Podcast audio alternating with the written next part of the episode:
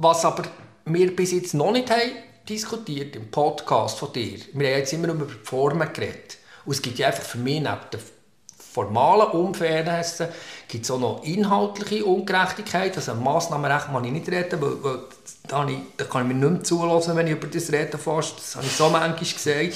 Aber ich meine, ein anderes Phänomen könnte man mal hier diskutieren. Und das ist das Phänomen von der Crimigration, also von der Disziplinierung und der Kriminalitäts, ähm, also Disziplinierung und Migrationsabwehr über das Strafrecht gegen Migrantinnen. Und, und da gibt es einfach Sachen, die ich krass finde und die ich inhaltlich wirklich mega ungerecht finde. Bei mir zu Gast ist der Stefan Bernhard. Willst du das vielleicht einmal an einem Beispiel festmachen? Ja, gut, dann müssen wir jetzt, also ich, ich kann dir jetzt eins aus meinem sagen und ich nehme es vielleicht, bin vielleicht ein bisschen empfindsam. Wir müssten eigentlich den Bene, Bene Homberg oder Magda einladen hier, weil die, die könnten dir das mehr bringen. Ich, ich, vielleicht eine Geschichte, die mir jetzt in Sinn kommt. Also ich habe einen Tamil verteidigt, der ist fast 40 Jahre da und der hat so eine Biografie, wie die Leute haben. Oder der hat einfach Arbeit gemacht, wo, wo, wo kaum ein Schweizer mehr macht, hat gekrampft, hat Kind hier, die Kinder haben eine Lehre gemacht hat nie etwas falsch gemacht und er hat ein riesiges Nierenproblem.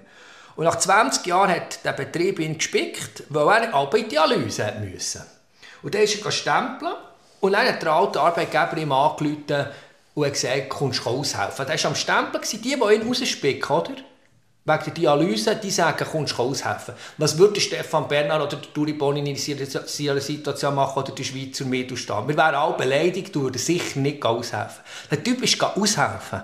Jetzt hat er dort einen Zwischenverdienst gehabt und hat, hat er nicht angegeben. Ja, ich weiss, was kommt, ja. ja, weißt du, gibt einen Zwischenverdienst ja, ja, ja, weil er das Formular nicht versteht. Und es war auch eine Frage, dass er jetzt mal ein Geschenk vom Himmel in fünfstelliger Summe bekommt. Und am Schluss hat es also kannst du mal raten, was es gegeben Ein Verfahren also, wegen Sozialhilfebetrug. Ja, ja. Und mit viel Glück hast du den Landesverweis vermieden. Ja, aber ich muss dir jetzt Geschichte erzählen. Ich hatte ein Gutachten, gehabt, also nicht das Parteigutachten. Was, ah. dass du mit der Dialyse in sicheren Tod geht? In Sri Lanka, der wäre innerhalb von drei Tagen... Ja, ich weiß das leider ganz genau, weil ich einen ganz ähnlichen Fall hatte. Ja. Also ich kann nicht anders sagen, der Mann wäre verrebelt auf der Straße. Mhm. Und jetzt hat Jetzt hat wegen dieser Weisungen hat die Staatsanwältin, die ist im Übrigen wirklich die ist sympathisch, sie ist ja nicht einmal gleich sympathisch, aber die habe ich sympathisch und integer gefunden. Die hat eine Nachlage müssen schreiben und ich habe gefragt, hey, Frau Kollegin, können wir das eigentlich nicht hier in einem Strafbefehl erledigen. Ich meine, ich bin eigentlich der Meinung, dass ich nicht einmal einen Vorsatz hatte. Aber ist ja gleich. Das bringst du ja nicht weg bei diesem Zeugs. Aber können wir das nicht erledigen? Nein, kann ich nicht. Dann habe ich gesagt, fragt doch euren Vorgesetzten. Ich meine, der stirbt. Und dann hat sie gesagt, nein, kann ich nicht. Der ist zur Anklage gekommen. Und dann habe ich dem Mann gesagt, schau, ich kann mir nicht vorstellen, dass die ausgeschafft werden. Können wir noch schnell über die interne Weisung von der Staatsanwaltschaft Zürich reden? Ich meine, das ist einfach ein Bückling von der Politik, weil man nicht selber will in die Verantwortung will. Ja, ich kann es auf eine Art, auf eine Art aus Gewaltentrainingsperspektive kann ich es noch verstehen, gut, aber ich, sagt, gut, aber dann finde ich spätestens nach einem erstinstanzlichen Urteil, wenn es dann dort ausnahmsweise die Landesverweisung mal nicht gibt, kann man es auch genug lassen. Haben Sie in diesem Fall? Ah, haben Sie nein, nein, ich will, nein, nein, ich will es nicht sagen. Aber ich meine, es war ein offenkundiger Härtefall.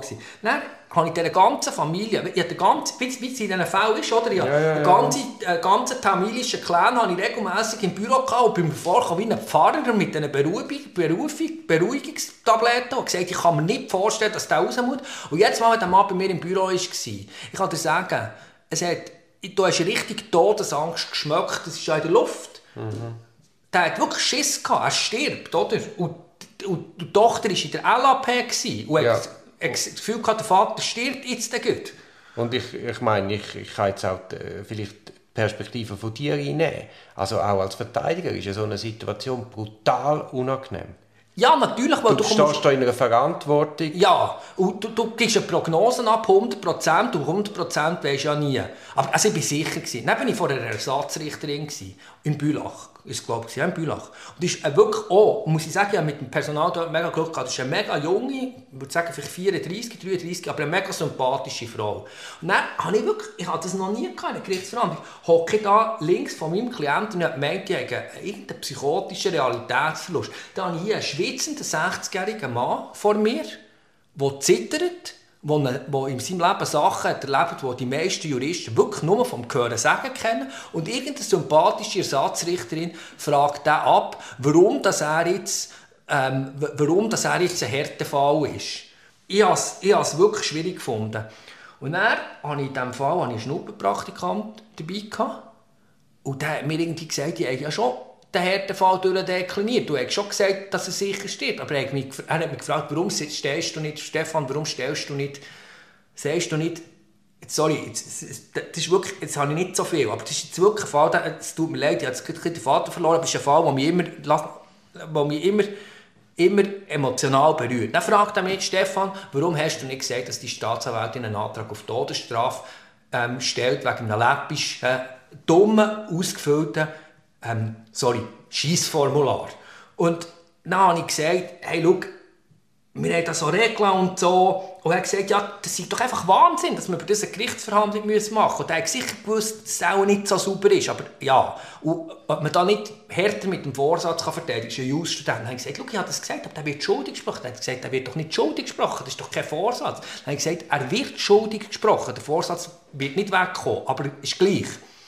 Und dann hat er gesagt, warum hast du das nicht gesagt? Todesstrafe, Wiedereinführung. Dann habe ich gesagt, es gibt auch Diskursregeln. Dann habe ich gesagt, du, abgesehen davon ist ja nicht die Staatsanwältin, sondern die Struktur, die die Staatsanwältin dazu zwingt. Und da haben wir recht lange darüber, über rhetorische Schleue vor Gericht und strukturelle und individuelle Verantwortung geredet. Ich habe dann immer versucht zu sagen, dass man nicht die Staatsanwältin, also nein, er hat es dann schon begriffen, wir haben studiert, ja, dass nicht die Staatsanwältin die Schuld ist, sondern dass es ein strukturelles Problem ist, dass solche Sachen überhaupt zur Anklage kommen. Aber du hast jetzt gemerkt, mich, mich, beschäftigt, mich beschäftigt der Fall, weil ich es eine Art Wahnsinn gefunden beschäftigt mich bis heute und vor allem am Abend habe ich, ja, habe ich, ich habe einfach nach dem Fall, das habe ich eigentlich nie, also auch bei den grossen Fällen, wenn es um Verwahrung geht, ich schlafe wirklich gut sehr gut. Ich kann immer einschlafen. Bei diesem Fall bin ich nicht eingeschlafen, weil es mir einfach mir so, so Fragen gekommen.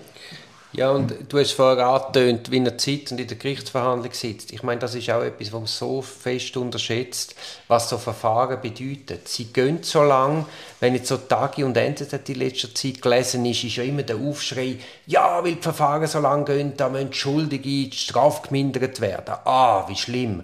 Aber was das für Leute heisst, in so einem Strafverfahren zu stehen, das, das kann man gar nicht abschätzen, wenn man das nicht einmal selber erlebt hat. Da laufst du einfach mit einem Stein mit einer Tonne Gewicht auf der Brust rum, bis das endlich vorbei ist. Und gerade wenn dann noch so Fragen im Hintergrund sind, ob du allenfalls das Land musst verlassen Und stirbst. Und stirbst. Aber, Aber äh, auch losgelöst, wenn du dein Leben da verbracht hast, auch wenn du nicht stirbst, es ist ja gleich eine unglaubliche Härte, die meistens in keinem Verhältnis ist zum Delikt. Ja, aber was für mich auch beschäftigt ist, was mich dort hat beschäftigt, dass mein Klient zittert, ist Zeit.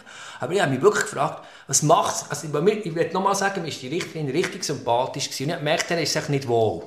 Das merkst du schon manchmal. Und ich habe gefragt, was macht es mit dieser Richterin, Duri? Wenn die sagt, jetzt tun wir nochmal die Gnade äh, vom Härtefall vor dem Recht in sicher Tod ausgeschafft werden, wenn die das in der Urteilsverkündigung muss machen muss. Oder was macht es mit der Staatsanwältin, wenn die so eine Nachlage muss verschicken muss? Und die haben mich auch gefragt, wie, wie erklärst du oder, das ist jetzt vielleicht meine persönliche Situation, ich habe pubertierende Söhne. Die stellen mir Frage. Ich bin jeden Tag vor dem Pubertätstribunal. Das ist ja normal. Auch sehr gesund für ihn. Also, das ist die grösste Entwicklungsherausforderung. Aber ich habe mich zum Beispiel gefragt, die Staatsanwältin, jetzt sind 15 Jahre, jetzt hat die eine Tochter wie erklärt die Staatsanwältin ihrer Tochter am Zukunftstag, wenn die mitkommt, ich habe jetzt eine Nachlage abgeschickt, weil ein Tamil hat 25'000 Franken oder 15'000 Franken Arbeitslosengelder nicht angegeben und hat, äh, jetzt tun wir den ausschaffen nach Sri Lanka, ähm, äh, keine Dialyse mehr, Pech, stirbt er halt. Ich muss den Antrag am Gericht überweisen. Wie, wie erklärst du das einem 15-jährigen Kind? Das versteht kein Mensch. Es versteht nämlich auch die Staatsanwältin und die Richterin es steht, es, es, ich kann mir nicht vorstellen, wenn wir heute eine Umfrage machen, verdeckt, der Fall, den ich dir jetzt gesagt habe, sollte man da anklagen. Sollte man da anklagen. Bin ich überzeugt, dass wir DDR-artige Resultate haben. Es sind doch 97% der Richterinnen und Staatsanwältinnen eigentlich insgeheim der Meinung, dass so etwas nicht in einem Gerichtsverfahren verhandelt werden. Das findet doch niemand gut. Oder, oder hast, du, hast du das Gefühl, das finden die Leute gut? Nein, ich bin... Sorry, ich bin gerade im Empörungsmodus. Ja, ja, ja, du bist im Empörungsmodus. Also ich finde ja generell so, wenn du mit den Leuten den Einzelfall schilderst, sind sie ja meistens sehr human. Es ist immer so in der Gesamthaft, oder? In der Gesamtheit besteht so der Reflex. Ja, die bösen Ausländer. Es ist immer so eine Pauschalisierung und es trifft ja dann aber eben auf die komplett Falschen. Also erlebst du das nicht auch so? Ich, ich habe etwa die Schulklasse mit der Gerichtsverhandlungen. Dann äh, plädiert der Staatsanwalt, dann plädiere ich und nachher meistens in der Pause äh, mache ich dann mit den Stu Schülern einmal so Spiele. Ja, wer hat da jetzt mehr überzeugt, der Staatsanwalt oder ich? Was würde er für ein Urteil fällen? Und ich erlebe das einmal sehr differenziert, aber auch sehr human und menschlich zugewandt, weil sie halt den direkten Mensch vor sich haben die zunehmende Strenge von unserer Justiz, die ruht so von einer, von einer Angst her, wo aber gar nicht real ist. Es ist so eine Verzerrung aufgrund von Terrorismus, eine Verzerrung aufgrund von falschen Medienberichten. Ja, aber wenn wir jetzt nochmal auf, auf, auf, Land, auf so einen Landesverweisfall zukommen, oder? Wir haben doch einfach Sachen in, mittlerweile in der Justiz. Und ich meine nicht, Kriminalitätsbekämpfung von, von, von Kapitalverbrechen oder von mir aus gesehen der organisierten Kriminalität ist ja etwas ehrenwertes. Aber die Realität, die wir doch im Alltag haben, klar, der Tamil von mir ist ein Extremfall. Aber wir haben doch einfach extrem viele Landesverweise, wo ich glaube, dass der Großteil vom Justizpersonal eigentlich nicht dahinter steht. Und was macht es mit der Seele, von, von, von, mit der Psyche, mit der Seele von diesen Leuten, wenn sie das die ganze Zeit müssen nachschlagen oder abbrechen. Aber das ist, ist doch Beispiel, einfach nicht gut. Aber das ist zum Beispiel auch eine Kritik von mir am ZMG in Zürich. Ich meine, weil die so spezialisiert sind auf die Zwangsmaßnahmen, die spüren ja gar nicht mehr das Gewicht von der Verantwortung, weil sie das ja tagtäglich machen. Ein, ein Haftfall vor einem Landgericht ist etwas ganz anderes als vor dem ZMG Zürich. Ja, aber aber nein, das ist ja der gleiche Effekt. Also, ja, also du meinst, dass man sich so ein bisschen an Wahnsinn gewöhnt? Ja. Ja, aber weißt, ich finde es auch noch an anderen Orten. Also jetzt zum Beispiel, ich meine jetzt zum Beispiel auch, auch also klar, jetzt eben die Nachlage für ein Land, wie es bei der Drogenpolitik, kann man ja unterschiedlicher Meinung sein, finden wir, wir haben verfehlte Drogenpolitik und sollten es nicht über Strafrecht lassen, aber das kann man auch anders sehen. Kann man anders sehen. Ich bin einfach dieser Meinung. Aber jetzt zum Beispiel auch anderes Zeug. Ich meine, ich meine, all die 19-jährigen Dobelis, oder? Da tun sie ja einander irgendwelche, also hochdaneblige Pornos schicken, das ist, äh, das, das finde ich, die brauchen eins für Tötz. Und wenn die, wenn die eine scharfe Buße bekommen, auch 10'000 Stutz und sich kein Auto kaufen finde ich das gut. Aber meine, ist es sinnvoll, dass ein 19-Jähriger, der sich in seiner Pier mit so einem blöden Pornos, also die soll ja lernen, dass die Kinder ausgenutzt werden. Das ist wirklich, das braucht eine Intervention. Aber dass dem verboten, das ist ja nicht pädophil, die meisten von denen, dass dem verboten wird, in 30 Jahren die Junioren vom FC Urdorf trainieren oder äh, einen Maurerstift auszubilden, das ist doch einfach irgendwo, das ist doch einfach, das ist doch etwas aus der Fuge gerade. Ich meine, wer bildet denn unsere Maurer in 30 Jahren aus oder trainiert die Junioren? Also ich kann das einfach nicht Nein, verstehen. Ich, ich bin natürlich bei dir. All die Automatismen, die nicht mehr den Einzelfall anschauen, führen letztendlich nicht zu mehr Sicherheit, sondern zu mehr Ungerechtigkeit. Und Unfairness. und Unfairness. Und wie kommt man überhaupt auf die Idee, ein Landesverweis an Delikt zu binden und nicht an eine Strafe? Ja, und ich meine, wenn ich jetzt der Frau, Frau Kollegin, die am Anfang dir das WhatsApp hat geschickt müsste eine Antwort geben, dann müsste ich, müsste ich ja irgendwie sagen, schaut, wenn wir jetzt zum Beispiel eben Tätigkeitsverbot Landesverweis, äh, Drogenpolitik über Strafrecht, die Arbeitslasten, die Arbeitslasten etc. anschauen, dann muss ich schon sagen, oder eben Strafbefehlsverfahren, anderes Zeugs, das ich kritisiert habe, fehlende Verteidigungsmöglichkeit, dann muss ich sagen, ich meine, die Strafe also die Wertungen von, der, von, der, von, der, von, unserem Strafrechtssystem und meine eigenen Wertungen, das war noch nie ein Traumpaar, das harmoniert. Also ich, bin immer, ich habe immer die Wertungen waren immer nicht meine. Gewesen. Aber in den letzten 20, 20 Jahren haben sich die Wertungen vom Strafrechtssystem und meine eigenen Wertungen also ziemlich krass auseinandergelebt.